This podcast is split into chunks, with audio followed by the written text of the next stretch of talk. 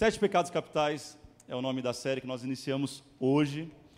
E primeira coisa, nós precisamos definir o que são é, os sete pecados capitais e por que esse nome.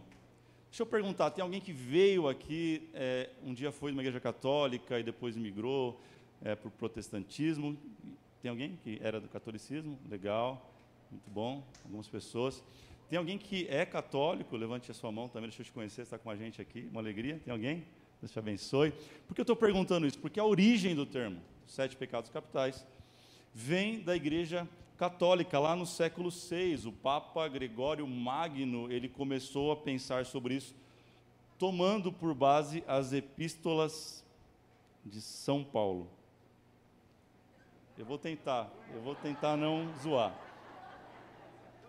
E ele define esse nome, enfim.